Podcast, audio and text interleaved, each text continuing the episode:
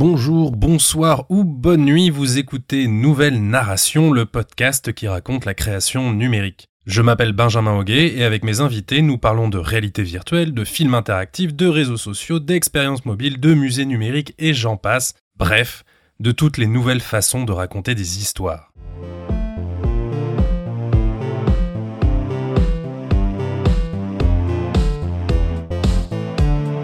Modeste ou retentissant, nous avons toutes et tous connu l'échec. Ce moment où nos valeureux efforts sont annulés par une mauvaise décision, par un coup du sort, par un adversaire plus fort que nous. Ou un peu de tout cela à la fois. L'échec nous sert d'étalon pour mesurer l'extase du succès. Il est le catalyseur de nos plus radicales prises de conscience et de nos plus nécessaires volontés de changer. Dans toute démarche créative, devoir affronter l'échec n'est pas vraiment une question de si, mais plutôt de quand. L'échec est inévitable et pourtant on ne s'y prépare jamais vraiment. On vise le succès, mais jamais l'absence d'échec. On choisit de vivre dans le déni d'une possibilité qui serait sinon paralysante. Alors quand l'échec survient, le choc est immense et l'avenir devient dépendant de la manière dont on en assume les conséquences. Pour parler de ce sujet délicat, je reçois dans cet épisode Julien Aubert, fondateur de la société de production Bigger Than Fiction. En 2019, Julien a dû admettre l'échec et s'y confronter avant de pouvoir se relancer. Cet épisode va donc être un tout petit peu différent des autres, puisque nous allons essayer de mettre en récit ce que l'on a parfois tendance à cacher. Bonjour Julien Aubert. Bonjour Benjamin Auguet.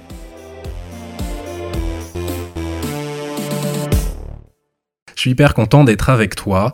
On est à Commune Image, qui est un, lieu de, dédié un peu à l'audiovisuel, au cinéma, à la création euh, à Saint-Ouen, euh, et qui a une petite petite forme d'émotion pour moi parce que c'est là où j'ai commencé ma petite carrière. J'ai monté des, des boîtes ici euh, qui ont toutes euh, tout échoué à leur, à leur manière et, euh, et ça tombe plutôt pas mal parce qu'on va parler de, de, de difficultés que tu as pu rencontrer en tant que producteur chez Bigger Than Fiction. Tout à fait. Mais pas seulement. On va parler de toi. On va parler de comment t'as rebondi, qu'est-ce que vous faites actuellement. Voilà, on va faire une grande, une grande chronique. Mm. Alors commençons par un truc simple. Qu'est-ce que tu fais aujourd'hui dans la vie, Julien Aubert?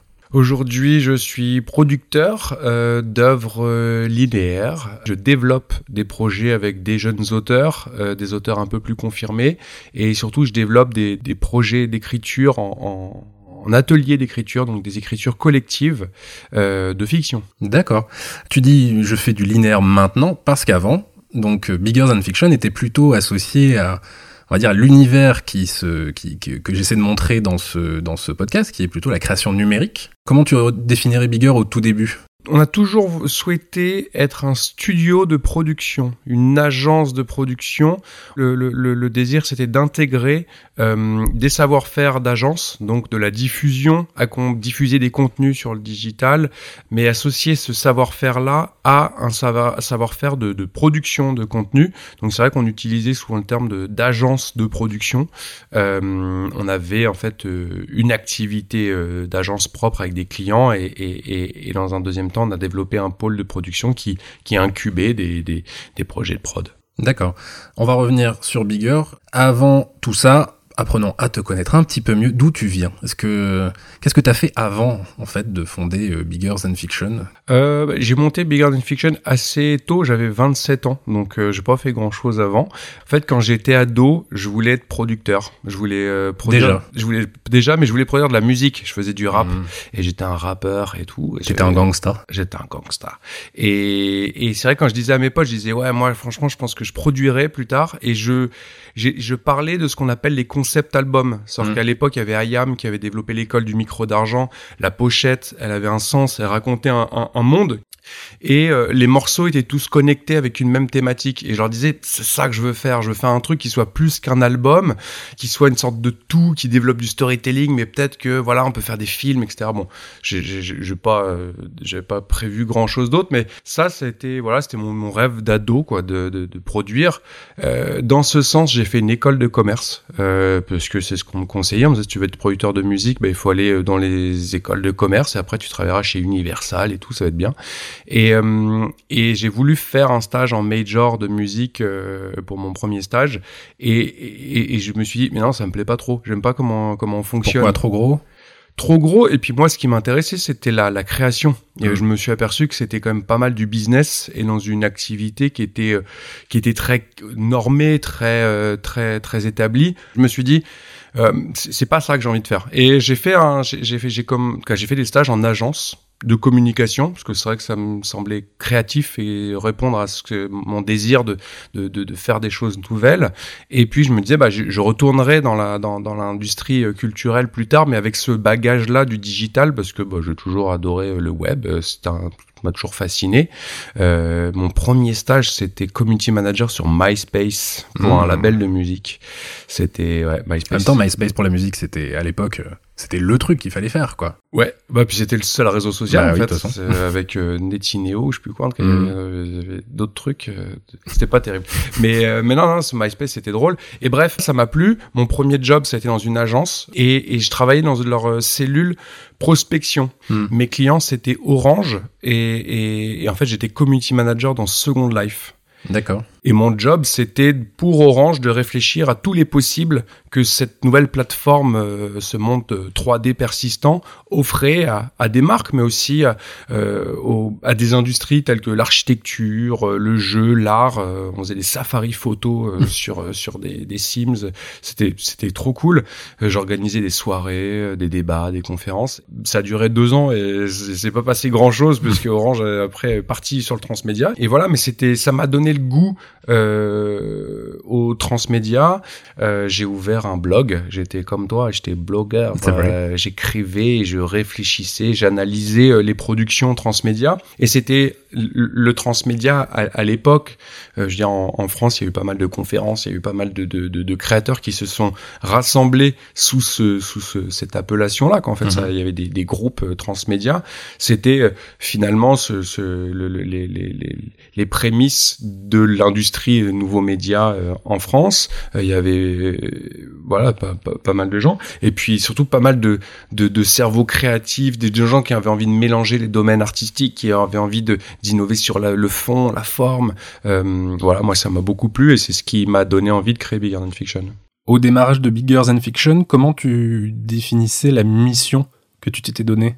Quand je me suis lancé, les gens justement de la communauté Transmedia me disaient tu viens d'agence, tu hum. t'y connais bien en community management, c'est ce que tu peux apporter à cette industrie, à ce groupe. Donc, euh, je me suis positionné avant tout comme une agence mhm. au service en effet des producteurs soit de télévision avec des programmes euh, linéaires quoi euh, euh, faire des produire des activations des lancements de programmes des documentaires des séries etc euh, et puis aussi accompagner la, la, la mise en ligne euh, d'œuvres d'œuvres nouveaux médias euh, donc euh, j'ai créé la société en, en 2011. Euh, j'ai commencé le, le, le, projet avec pour Red Bull. J'ai organisé une chasse au trésor sur sur sur le web et c'est à la signature d'un projet avec le festival d'Angoulême de la bande dessinée que j'ai eu les les ressources pour engager deux stagiaires mhm. et puis mon mon compère Edouard qui est devenu mon associé. Ensemble tous les quatre on a monté ce projet qui nous a permis bah, ensuite de d'aller de, de, chercher les suivants.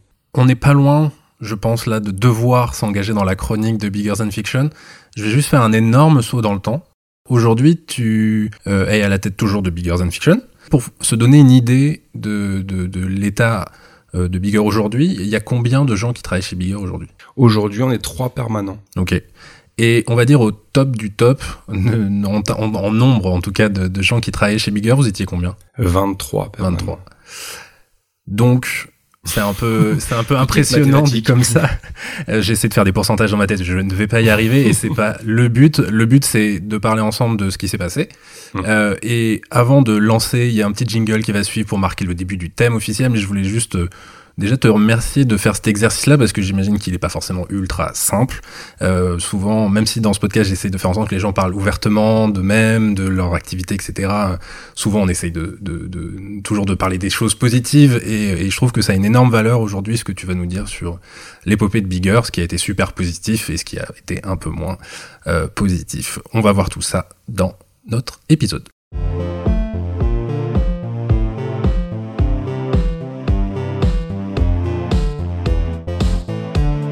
Alors Julien, on va y aller progressivement. Euh, T'en as déjà un petit peu parlé, mais je voulais que tu nous resitues un petit peu le premier projet qui a été porté par Bigger en 2011, donc comme tu disais.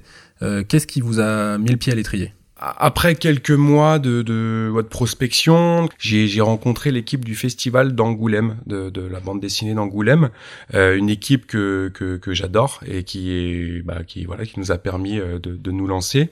Euh, on a créé pour eux une communauté de la bande dessinée numérique euh, en France, euh, un blog, euh, des comptes médias sociaux, une plateforme de diffusion de bande dessinée numérique. Qui existe toujours aujourd'hui? Non, qui n'existe plus. C'est un projet qui était sponsorisé par la Caisse d'épargne. D'accord. Et, et voilà, pendant trois ans et un peu plus pour eux.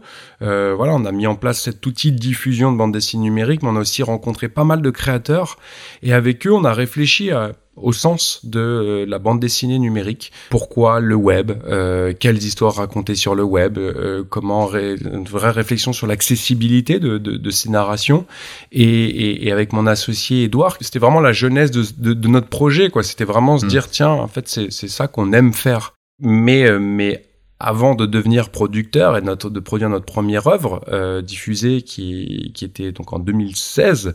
Euh, avant cela, on, on, a mis donc cinq ans à travailler pour les autres d'autres producteurs, des diffuseurs, des fois des marques, euh, à travailler pour eux à, comme en, en tant qu'agence et à recruter euh, tous ceux qui, euh, qui, devaient euh, composer l'équipe dont on rêvait pour en fait devenir un studio de production d'œuvres numériques. Pour mieux comprendre votre activité d'agence pendant toutes ces années, est-ce que tu peux nous parler d'un projet particulièrement réussi à tes yeux?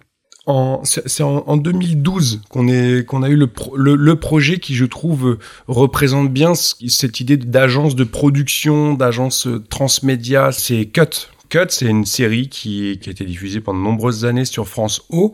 Et euh, le chargé de programme, Olivier Daube, de chez France O, me dit c'est une série qui, qui veut toucher, qui peut toucher un public jeune. On a envie d'être présent sur les médias sociaux, mais de manière originale. On a produit donc un dispositif second écran, c'est-à-dire un compte Facebook qui est le compte d'un des personnages. Et en fait, on a créé des contenus qui, qui l'incarnent, quoi. Qu'est-ce que peut penser, qu'est-ce que peut dire ce personnage dans son univers de fiction, euh, en commentaire des intrigues qui se déroulent dans la série qu'on peut regarder à la télévision. Ça a été un gros succès parce qu'il y a eu 100 000 abonnés sur le compte euh, sur le compte Facebook très rapidement, euh, quand les audiences de la télévision étaient euh, deux fois supérieures à, mmh. à, ce chiffre-là. Donc on avait quand même agrégé une bonne partie de la de la communauté de la télévision avec des engagements assez extraordinaires. Et c'est vrai qu'on s'est dit tiens ça c'est c'est super cool. Donc pour préciser un petit peu, Cut c'était un compte Facebook sur lequel étaient diffusées des photos, des vidéos de de réaction d'un personnage de la fiction aux événements qui se déroulaient dans la, série. Donc c'était euh, tous les jours, euh, pendant les mois de la diffusion de Cut. Quelle équipe il faut chez Bigger Than Fiction pour produire et pour diffuser tous ces, tous ces contenus? On avait, on a une équipe agence. L'équipe agence est composée de community manager, euh, chef de projet de community management, acheteur média des gens qui sont spécialisés en sponsoring des, des publications, parce que c'est très important sur les médias sociaux de, de, de, de sponsoriser les contenus. Euh, concepteur, rédacteur, au masculin, mais euh, avec des postes évidemment euh, des, des, des, collègues euh, féminines. Ça, c'est l'équipe euh, l'équipe agence qui mmh. diffuse le, le, le, contenu et qui gère les réseaux sociaux. Mais avant, il y a l'équipe création qui, là, va écrire les contenus, euh, les, les, contenus vidéo, aller réaliser les contenus euh, sur place et euh, gérer la post-production. Hmm. Donc euh, oui, parce que c'était pas juste euh, envoyer des tweets écrits comme ça, euh, c'était il y a de la production photo, vidéo, euh, il y avait enfin il y, y, a une production importante quand même de contenu pour ce dispositif. Exactement, exactement. Ça veut dire qu'en gros on passe six mois à préparer les contenus et ensuite le, la série a été diffusée sur une période de plus de trois mois. Donc en tout, c'est des, des, des, pro, des, projets qui, c'est un projet qui nous occupe neuf mois dans l'année. Hmm avec beaucoup de prépa, écriture, production, post-production et ensuite diffusion des, contenus. Combien de projets un peu de la sorte vous avez fait? Est-ce que c'est quelque chose qui vous a euh, qui, qui, vous a fait vivre pendant pendant toutes ces années? Tu disais que le virage vers la production, en tout cas l'intégration d'une activité de production, c'était plutôt vers 2016, donc entre 2011 et 2016. Est-ce que c'est rentable cette activité d'accompagnement de programmes, de création de programmes euh, numériques pour accompagner des, des œuvres audiovisuelles ou autres ça a été assez rentable pour survivre, mmh. c'est-à-dire que euh, au jour le jour, oui, on peut on peut payer les salaires. c'est vrai qu'il y avait de la demande. On travaillait quand même pour euh, Canal+, pour toutes les chaînes de mmh. télévision, pour des gros producteurs, pour des plus petits producteurs. En tout cas, c'était, il y avait vraiment une grosse proposition de projet. On a, euh, on a bossé sur plus de 170 projets. Donc beaucoup de choses, beaucoup d'expériences, on courait dans tous les sens, animé par la passion, mais pour faire vivre durablement une société, on a besoin de, de, de, de, faire de la marge qui va nous aider à investir du mm. temps, investir dans des pro, d'autres profils, pas ceux dont uniquement on a besoin sur le moment présent, mais qui vont aider à construire le futur. J'aurais dû recruter quelqu'un qui s'occupait justement du développement des projets. J'aurais dû recruter quelqu'un qui, qui s'occupe donc du commercial, hmm. euh, la gestion euh, de, de, la société. Euh, hmm. On aurait dû passer beaucoup plus de temps à surveiller nos ressources financières, dire combien on a, est-ce qu'on peut recruter? Ça, c'est vrai que quand on est trop sur ces projets et que les projets, ils ne rapportent pas assez pour financer des postes support, hmm. comme on dit, euh, et qu'on finance uniquement les postes qui permettent de, de, de, produire les projets, ben en fait on, on, ne gère pas, on voit pas à long terme. Hmm. L'ajout de l'activité de production euh, que tu as attendu quelque part pour développer, tu as attendu 5 ans visiblement. Elle était motivée par quoi? Par le fait que, ok, tu te sentais suffisamment stable dans l'activité agence en se disant, ok, c'est le moment de lancer une espèce de deuxième tête euh, à, à, la société, euh, ou c'était pas très prudent à l'époque de le lancer, mais merde, après tout, je suis là pour ça, c'est ça que je veux faire, je me lance quand même. Avec du recul, plutôt la deuxième proposition. Hmm. Euh, non, c'est vrai que c'est quand on a eu l'impression que on avait recruté une équipe qui était suffisante pour gérer des beaux projets, on s'est dit, OK, on est surtout maintenant capable de, d'intégrer tous les métiers dont on a besoin mm. pour produire les œuvres qu'on a toujours voulu produire, des œuvres qui intègrent donc le, web, les, plateformes sociales dans la, l'expérience. Mm. Le problème d'avoir une double activité, donc agence et prod, c'est que ce sont deux activités qui n'ont pas du tout la même organisation et le, même rythme. Mm. Euh, l'agence, on, a besoin de beaucoup de salariés en interne et, et, en fait, l'activité de production, c'est une activité qui est plutôt cyclique. C'est-à-dire que les développements sont très très très très longs. Euh, on, a besoin d'avoir une, une masse salariale très faible pour justement que les coûts structurels de la société soient le plus faibles possible. Et on, procède à un énorme recrutement pendant la production. on fonctionne plutôt avec des, des, intermittents. C'est vrai que l'agence, il y a, y a une une réflexion qui est plutôt de ouais d'activité permanente d'un savoir-faire. On, on, vend un savoir-faire qui est collectif et, on a des revenus qui sont très rapides. Un client vient nous voir, nous dit tiens j'ai besoin de sortir tel truc dans un mois et demi. On se, on produit, on fait une recommandation, on, on propose des idées. C'est très, c'est produit immédiatement, c'est mis en ligne immédiatement et, et en fait on passe à, à autre chose. Donc euh, c'est vrai que dans les cycles financiers c'est pas du tout la même chose. Et c'est ce qui a été compliqué. C'est un des trucs qui a été compliqué en développant la prod, c'est que nous on avait une énorme masse salariale alors que on, on peut pas assumer les coûts d'une agence quand on a envie de se transformer en, boîte de prod, c'est très compliqué. À moins de arriver à pérenniser l'activité d'agence, mais avoir assez de marge pour nommer du management, des gens qui vont diriger cette agence, qui vont diriger les projets pour pouvoir avoir euh, un, poste de, d'organisation de, mm. de, de, ces deux, deux activités-là. Et, et on n'avait pas, donc, comme j'ai tout à l'heure, les, les, les, ressources ou peut-être on n'a pas eu le, le savoir-faire pour, pour le mettre en place. Mm. Alors avant de parler des, des difficultés, parlons déjà des, des belles choses, de ce qui s'est bien passé en tant que société de production, vous avez sorti un, certain nombre de projets, mais l'un des plus connus, c'est sûrement Été, qui est un feuilleton diffusé sur Instagram que vous avez produit avec euh, Arte. Est-ce que tu peux nous parler un petit peu plus de ce projet euh, emblématique de ce qu'a produit euh, Bigger Than Fiction? Bah, été, c'était vraiment le moment où l'agence, on avait tous les, on avait réussi à, à réunir une équipe qu'on qu'on adorait, quoi. Je veux dire, à, je sais plus exactement à ce moment-là combien on était, mais euh, c'était vers 2014-2015. Euh, bah, la saison 1 a été diffusée en 2017, donc il y a eu un an de dev, donc, donc 2016 euh, plutôt. Ouais, en 2016. Mmh. On devait être une petite vingtaine. Donc, euh, c'est le moment où justement j'ai lancé du développement sur euh, sur des projets de production, une rencontre, Camille Duvet-Leroy, euh, qui a une idée, euh, voilà, raconter euh, un feuilleton sur Instagram euh, quotidiennement l'été, un, feuilleton de l'été, mais, mais sur Insta avec euh, les, règles de, de, de, narration que sont celles de cette plateforme. Et puis là, on monte une équipe, des scénaristes, un illustrateur.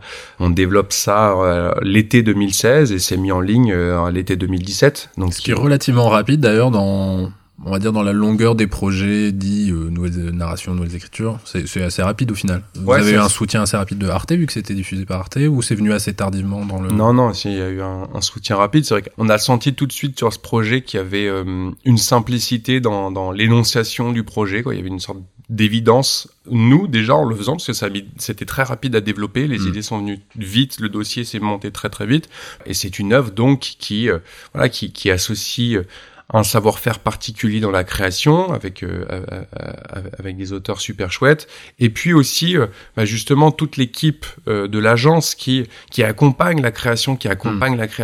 la, la, la, création de l'œuvre qui donne du feedback en disant tiens ça sur Instagram ça pourrait être bien comme ci comme ça etc et puis aussi avoir je crois que ce qui a fait le, le, succès de cette œuvre c'est que justement on, on a vraiment penser la diffusion dès le début. C'est-à-dire hmm. que ce qui sont des, des, outils de community management ont en fait été, les propositions de community management ont été soumises aux auteurs qu'ils ont intégrées dans les, dans les, dans les scénarios. Et euh, c'était génial. C'était sans doute avec du recul, euh, ça représente bien ce qui était ce qui était notre volonté sur ce projet-là, de faire fonctionner tout le groupe, quoi. Oui, parce que j'imagine ce qui était malin aussi, c'est que vous avez vendu l'expertise créative du côté production, mais vous avez, j'imagine, vendu l'accompagnement euh, par l'agence, mais qui est pour vous, t'es la même boîte, mais parce que c'est vous faisiez tout quoi. Une, un, donc c'est vrai que là on n'a pas trop défini, mais été c'était donc un feuilleton quotidien diffusé euh, pendant les 60 jours de, de l'été. Euh, c'est vrai qu'on a un community management euh, permanent, hmm. c'est-à-dire que voilà, y a, là on travaillait avec trois community managers euh, différents et, et, et, ça a été d'ailleurs, c'est un élément très important dans l'expérience du public, c'est-à-dire que à la fin, donc euh, la diffusion du dernier épisode, les gens euh, témoignaient, le public témoignait de, de des bons moments qu'ils avaient pu vivre, mais aussi se dire, n'oublions pas les personnes dans les commentaires mmh. qui répondent, qui animent, parce que voilà, vous lire était faisait partie de l'expérience mmh. et, et, lire les commentaires, lire les contenus qui sont diffusés avant et après les épisodes fait partie de notre expérience et c'est ce qu'on aime dans ce projet. Donc, donc ouais, c'était c'était cool. Pendant très longtemps, jusqu'à il y a quelques mois même, pour être très honnête, je me disais ça doit rouler pour eux. Parce que c'est des projets cool, avec une composante sociale qui ne se dément pas aujourd'hui. Enfin voilà, je, je, je m'imaginais pas que vous pouviez avoir des soucis.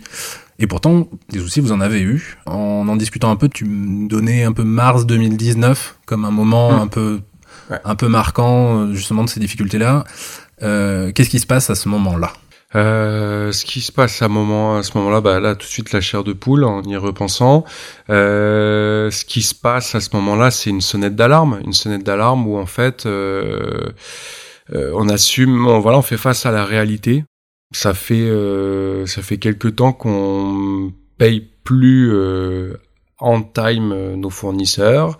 On joue avec la trésorerie quand en fait on avec une société, on a la trésor et en fait, on peut la grappiller et en fait tenir. Mais bref, il y, a un moment où on se dit, on n'a plus d'argent, hmm. on n'a plus d'argent et, et c'est difficile, ça devient difficile de payer les salaires. C'est-à-dire qu'on commence à dire à nos salariés, ce mois-ci, ça va être le 7 du mois, les salaires et et en fait, on tient parce que parce qu'en fait, quand être entrepreneur, pousser une société, animer une société, un, un, un groupe, bah c'est c'est rêver, c'est avoir de l'espoir, c'est se dire mais si le mois prochain ça va le faire et les projets ne sont pas là, mais ils, ils vont arriver. En tout cas, c'est se projeter positivement, être optimiste. Et, et, en mars 2019, on n'est plus optimiste parce qu'en mmh. fait, bah, il y a un réalisme, il y a une douche froide de se dire non, en fait, même en étant optimiste, en fait, on a trop de problèmes, ça va plus, ça va plus marcher.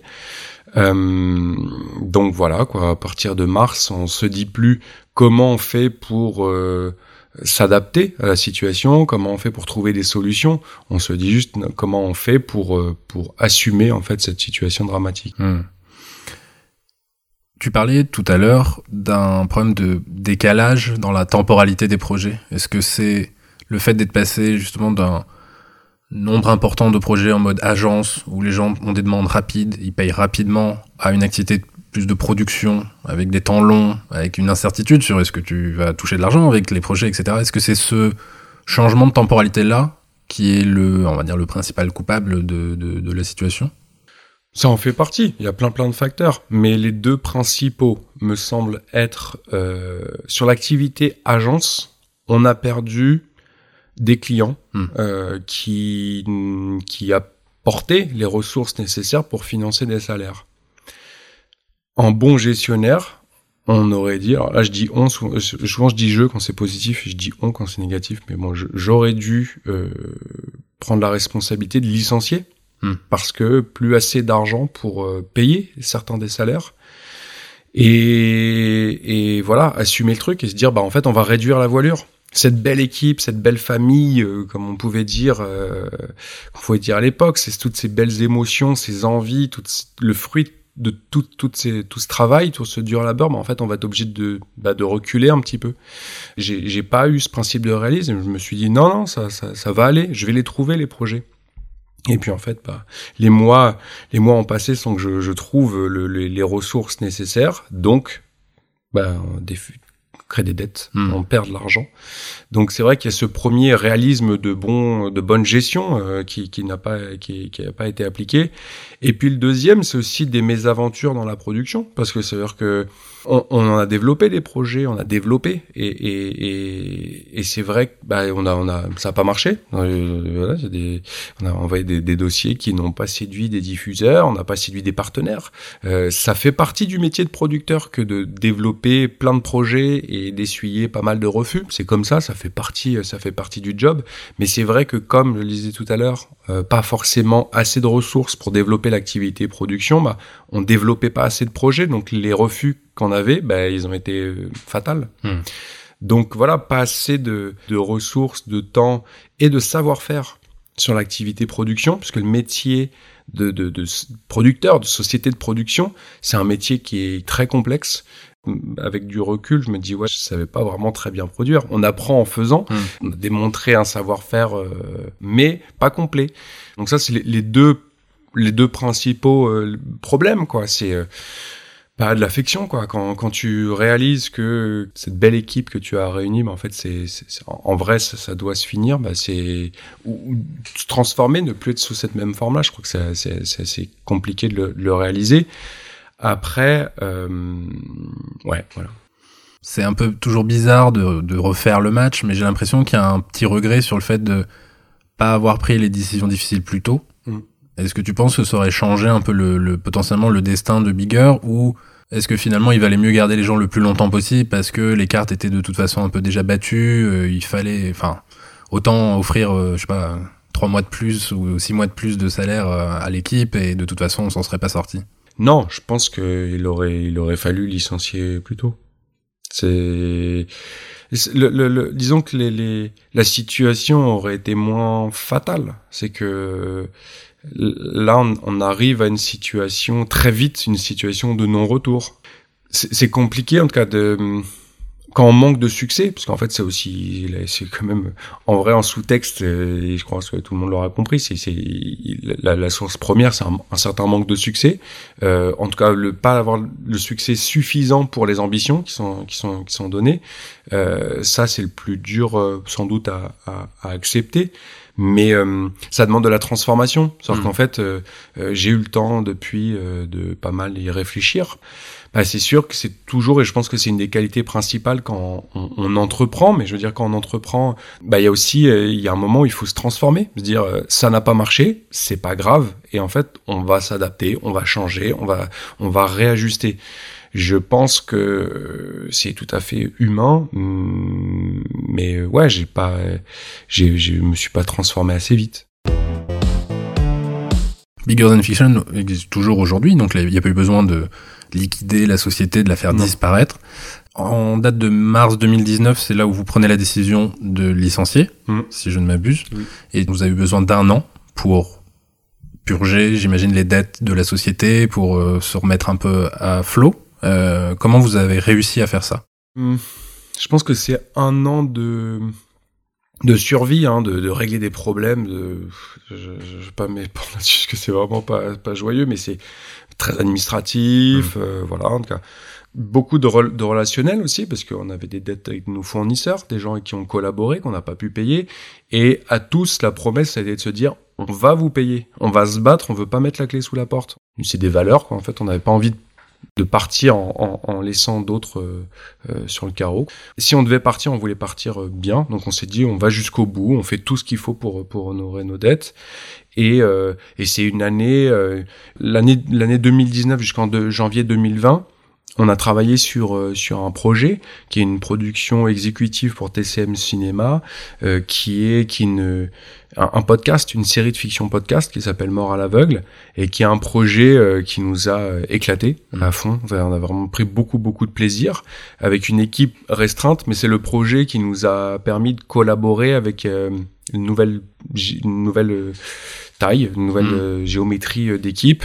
Et euh, c'est un projet qui nous a permis de, de, de, commencer à projeter, à dessiner la suite. voilà, l'équipe qui était retran qui était transformée, ben on a on a après bossé ensemble. C'était une équipe très réduite, hein, on était plus que quatre. Mais on a, on a repris le goût au truc parce que c'est vrai qu'il y a quand même une période où t'as, t'as aller au boulot, c'est synonyme de, de, de, de, problèmes, beaucoup, beaucoup de problèmes, tout le temps des problèmes, que des problèmes. Et c'est ce projet-là qui nous a renoué avec le, le, le plaisir de la création, de la diffusion, de, de, voilà, de, rencontrer le, le, milieu. Et puis aussi un temps de la réflexion, justement, de se dire, en gros, euh, refaire le fil de la boîte depuis le hmm. début, se dire bon, comment on aurait dû faire? Est-ce que ce projet était bon? Euh, euh, Quel est le contexte aujourd'hui? On est le, le, le, projet, on l'a, il a été dessiné, ce désir de, de, société, il a été dessiné en 2011. On est maintenant en 2019-2020. il y a des choses qui ont qui ont changé. voilà, une, réflexion humaine aussi, de se dire tiens, j'ai parfois j'ai pas été un bon manager. diriger un groupe de 23 personnes, c'est quelque chose chose qu'on n'apprend pas. C'est quelque chose que je crois que j'ai pas toujours, euh, toujours pas, pas, pas, bien fait. Je, sans regretter s'autoflageller, juste se dire si je dois y retourner, je veux faire mieux les hmm. choses. Donc se dire comment je peux faire mieux? Ça pris quelle forme cette réflexion? Euh, Tu te l'as écrit sur papier quelque part Tu en as parlé à un psy Tu en as parlé à des proches en as... Comment tu arrives à faire ce cheminement-là? Tout en gérant des problèmes, comme tu le disais Ouais, en parlant, à, parlant à, ses proches, à ceux qu'on aime, à ceux qui posent des questions, euh, ceux qu'on peut rencontrer dans le chemin. Genre, c'est vrai qu'on s'est pas vu. On n'a jamais, moi je l'ai jamais caché, mais je l'ai, j'avoue, on n'a pas fait une communication officielle et publique de notre mm. situation, mais j'ai jamais caché à ceux que je voyais. Après, c'est vrai que c'est une, une période où t'es un peu replié sur toi. Ouais, par, par les rencontres et puis, euh, puis aussi le groupe qu'on était. C'est aussi se dire, tiens, comme ça, ça, on a fait comme ça, mais comment on, aurait pu faire autrement? Mm. Et puis c'est vrai qu'il y a quand même un truc, c'est la, gestion. C'est-à-dire que la, gestion était euh, maintenant quelque chose de prioritaire.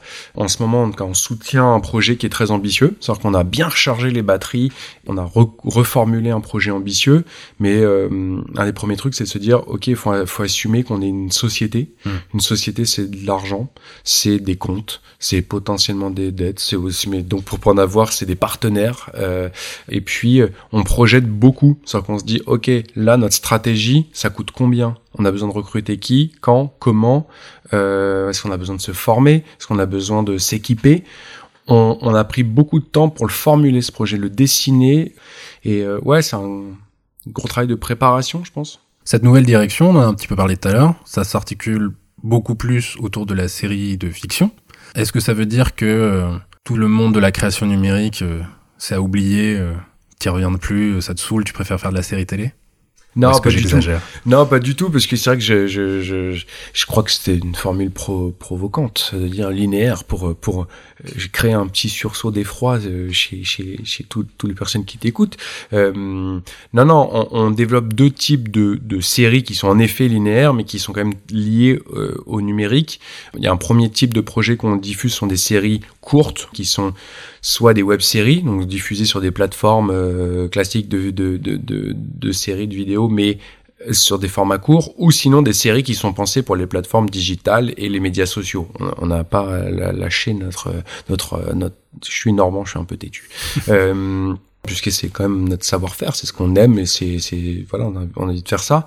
Et, et ça c'est la nouveauté, euh, des séries qu'on pourrait appeler lourdes, premium pour des plateformes vidéo, euh, les plateformes américaines de vidéo, mais aussi euh, les, les, diffuseurs français, mais avec toujours une petite pincée de numérique, puisque le, le, le, le, dispositif que je décrivais pour la série Cut d'accompagnement narratif sur les médias sociaux, bah, évidemment c'est quelque chose qu'on va intégrer, qu'on intègre dans nos projets, parce que on pense que c'est euh, c'est là qu'on fait la différence. On pense que ça peut être un vrai plus dans les projets pour les pour, pour les diffuseurs. Est-ce que tu te méfies maintenant de grandir trop vite? Oui. Oui. Oui, oui, oui, oui. Même si là tu vends trois séries à Netflix, est-ce que c'est un truc qui va t'obséder de pas grandir trop vite? Bah, je pense qu'on vendrait pas trois séries à Netflix. Imaginons. Bah non, non, mais je pense que concrètement, on leur dirait, bah, on va en faire une par une, ça va être bien. On va en faire une, on va la faire bien, on va, on va la maîtriser, on va vous livrer des comptes de prod nickel, on va faire ça au top. Vous allez adorer bosser avec nous. Et puis après, on va réfléchir. Puis on va faire les bons recrutements. Puis après, on en fera les, on fera les deux autres, si vous voulez. Bon, ça se passe rarement exactement comme ça, mais je pense qu'en tout cas, c'est vraiment la, la, la, philosophie du truc. Est-ce que il y a des compétences que tu n'avais pas à l'époque et que tu as identifié comme étant essentielles? Ou des, des compétences ou des ressources, des outils là que tu peux recommander en fait à des gens qui, pour éviter de se retrouver dans les mêmes galères, de dire il faut que tu aies absolument ce type de personne autour de toi, il faut absolument que tu apprennes à faire ça ou que tu utilises tel outil, etc. Bah, le métier de, de, producteur, productrice, c'est un métier qui demande d'être vraiment couteau suisse. C'est quand même un métier qui demande de savoir plein de trucs. De l'artistique, du financier, du commercial, et moi, je pense que j'ai une qualité, c'est justement, je suis très touche à tout, je suis très curieux, j'adore en faire plein de trucs, mais je pense qu'il faut aussi se méfier de ça. C'est-à-dire, c'est nécessaire, mais il faut se méfier, c'est pas bon de faire euh, tout, ou sinon, faut vraiment faire. Et c'est moi ce que j'ai fait, c'est faire un peu mon bilan, de me dire, il y a des choses que j'ai que j'ai mal faites. L'accompagnement d'auteur. Hmm. Euh, voilà, c'est quelque chose qui s'apprend, d'accompagner l'écriture, de faire des retours à des auteurs j'ai pas toujours été un bon producteur de ce point de vue-là. Bah là, en fait, là, demain, je pars en formation. Je vais faire une formation sur euh, euh, l'accompagnement euh, d'écriture parce que c'est ce que je préfère en fait. Mm. C'est ce que je préfère, mais c'était là où j'étais pas, euh, j'étais pas formé du tout. J'étais sur le tas. J'ai lu, j'ai lu des livres comme un peu tout le monde, mais là, c'est que j'ai lu des, des, bouquins de comment écrire des scénarios, mais j'ai pas lu de bouquins sur comment accompagner ceux qui écrivent les scénarios. Mm. Et c'est vrai que c'était, bah voilà, je voulais juste humblement apprendre à le faire. Le financement aussi, le c'est le BABA, mais c'est vrai que le financement euh, dans, dans le milieu de l'audiovisuel, c'est c'est assez technique. Hmm. Donc ça, j'ai fait une formation, c'était euh, fin de, fin 2020. Comment fonctionnent les dispositifs de financement, vraiment? Comment marchent la les finances d'une société de production? Justement, on parle de cycle. Comment on gère les cycles? Euh, Comment les impôts, ça fonctionne? Là, il y a une fiscalité qui est très particulière. Tout ça, on, on l'a vraiment back-upé parce que c'est vrai que J'imaginais en tant que producteur euh, être un, un support euh, organisationnel, de structure. En tout cas, je, l'imaginais, mais j'avais pas, je pense, assez conscience de dire, euh, en fait, on est, il y a, y, a, y a, une responsabilité financière et il y a surtout pas mal d'enjeux à, à, à, maîtriser. Hmm. Et ça, maintenant, on est largement plus au point et, et on a développé des outils personnels de, ouais, de, de gestion de projet et, et je pense qu'on on développer un vrai savoir-faire là-dessus. Bref, c'est long. Non, mais c'est cool. moi, je parle à beaucoup de producteurs de par la nature de mon métier, mais j'ai toujours l'impression que le, le, producteur, la productrice, c'est les gens qui savent déjà tout, qui sont censés en fait au moins projeter cette image de t'inquiète, je maîtrise les paramètres. Le fait de t'entendre dire aussi, euh, bah il y a besoin, il y a des trucs sur lesquels j'ai besoin de me renforcer. Je trouve que c'est c'est une marque de à la fois d'humilité, mais en même temps de, de perception de soi-même qui est, qui est, que je trouve assez assez chouette. Donc euh, voilà, je, tenais à te le dire. Et j'ai encore deux trois questions un petit peu difficiles entre guillemets, même si en fait beaucoup de questions ont été un peu difficiles dans ce podcast. Est-ce qu'à un moment tu t'es dit, il vaudrait mieux faire disparaître le nom de Bigger Than Fiction pour vraiment mettre tout ça derrière moi, éventuellement pas traîner une mauvaise image entre guillemets, des choses comme ça. Est-ce que tu t'es posé la question à un moment de juste de faire table rase, repartir et faire autre chose, quitte à faire producteur mais avec juste un autre nom de boîte, etc. Franchement, c'est pas un truc qui me gêne du tout. Parce que mm. j'aime bien créer des logos, des noms de boîtes et tout. Euh, j'aime, bah ouais, quand on est producteur, on aime bien créer des trucs de from scratch. Donc pourquoi pas une boîte, c'est cool. Comme je disais tout à l'heure, c'était vraiment se dire non, j'ai des j'ai des obligations vis-à-vis de partenaires et ouais, je j'ai pas envie de mourir parce que sinon en fait je les tiendrai pas ces Hmm. obligations, ces promesses que j'ai pu leur faire.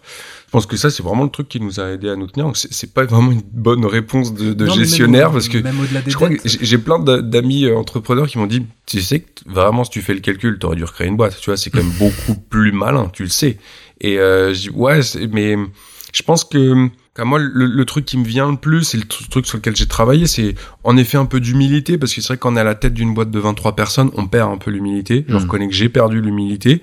Euh, pas parce que je suis un connard je pense que c'est parce que tellement dans le kiff de se dire putain j'ai voulu le faire Ça je l'ai fait. Tu te dis oh, on peut tout faire quoi. Tout est possible. Et puis bah non In fine, il y avait des dettes, j'avais envie de les honorer. Euh, on avait envie de les honorer avec Edouard. hein. Je, je dis là, c'est là où je dis je quand c'est positif, mais bon, on est on, on est un groupe. Mais aussi se dire, si on doit reconstruire quelque chose, il y a un peu du karma, quoi. C'est se dire, euh, on a envie de faire mieux et on a envie d'assumer qu'on n'a pas fait forcément bien, quoi. En fait, oui, l'histoire, je dois la raconter. En fait, je l'ai Mhm. racontée 150 fois. hein. C'est l'histoire que, en fait, d'ailleurs, c'est le moment où moi aussi je te remercie, euh, Benjamin, parce que parce qu'en fait, cette histoire, ça fait du bien. Pendant un an et demi, je l'ai pas racontée parce que c'était synonyme de douleur, parce Mhm. que aussi euh, par pudeur, euh, parce que j'étais pas prêt. Mais c'est, ça fait plaisir d'avoir un moment pour pouvoir aussi le partager. Et je pense que j'avais, en- j'avais envie que ça fasse partie de l'histoire. C'est se Mhm. dire, euh, euh, dans dans le web, on dit, euh, il y, a une- il y a une phrase qui est cool, c'est fail better, apprends à échouer. C'est sûr que bah, aujourd'hui j'ai des cicatrices, mais euh, mais j'en suis fier de ces Mhm. cicatrices et elles me rappellent aussi tous les jours que que voilà ouais ouais on est sur un, sur un job il faut de l'humilité un, un job comme tu le disais quoi av- avouer qu'on sait pas que je veux dire moi j'avais vraiment une volonté d'intégrer tous les savoir-faire peut-être que je le referai plus tard dans quelques années quand je maîtriserai énormément le, métier que je connaîtrai tout ça sur le, bout, des doigts. Mais dans un premier temps aujourd'hui ce qu'on a fait c'est la tournée de tout le monde. Conseil juridique comptable, les scénaristes, réal, dire prod, tous les corps de métier, tous les gens avec qui on travaille, là on fait la tournée, on va tous les voir et on leur dit humblement comment faut qu'on bosse avec vous en fait? Parce que nous avant on faisait ça, on a l'impression que ça s'est pas très bien passé. Dites-nous ce qu'il faut qu'on prépare, vous bossez quel document, faut qu'on vienne à quel stade de projet, vous prenez combien, dites-nous parce qu'en fait souvent on vient en disant on n'a pas de sous donc euh, c'est ça, mais dites-nous en vrai com- combien vous voulez et puis nous on va on va vraiment réfléchir, on va le mettre dans un tableau et on va réfléchir ensemble.